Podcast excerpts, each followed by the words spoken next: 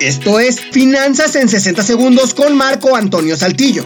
Muchas veces, aunque conozcamos el término de inflación, puede que no sepamos bien cómo es que se mide. La respuesta es sencilla, aunque el método no lo es tanto. Cada 15 días, la gente del INEGI visita una cantidad determinada de negocios en todo el país. Hacen una encuesta y realizan el registro de cuánto cuestan 299 productos que conforman la llamada canasta del INPC o del Índice Nacional de Precios al Consumidor. El INEGI registra quincenalmente el precio y posteriormente el mismo INEGI hace el reporte en el cual informa qué porcentaje subió el precio de la canasta de la quincena analizada.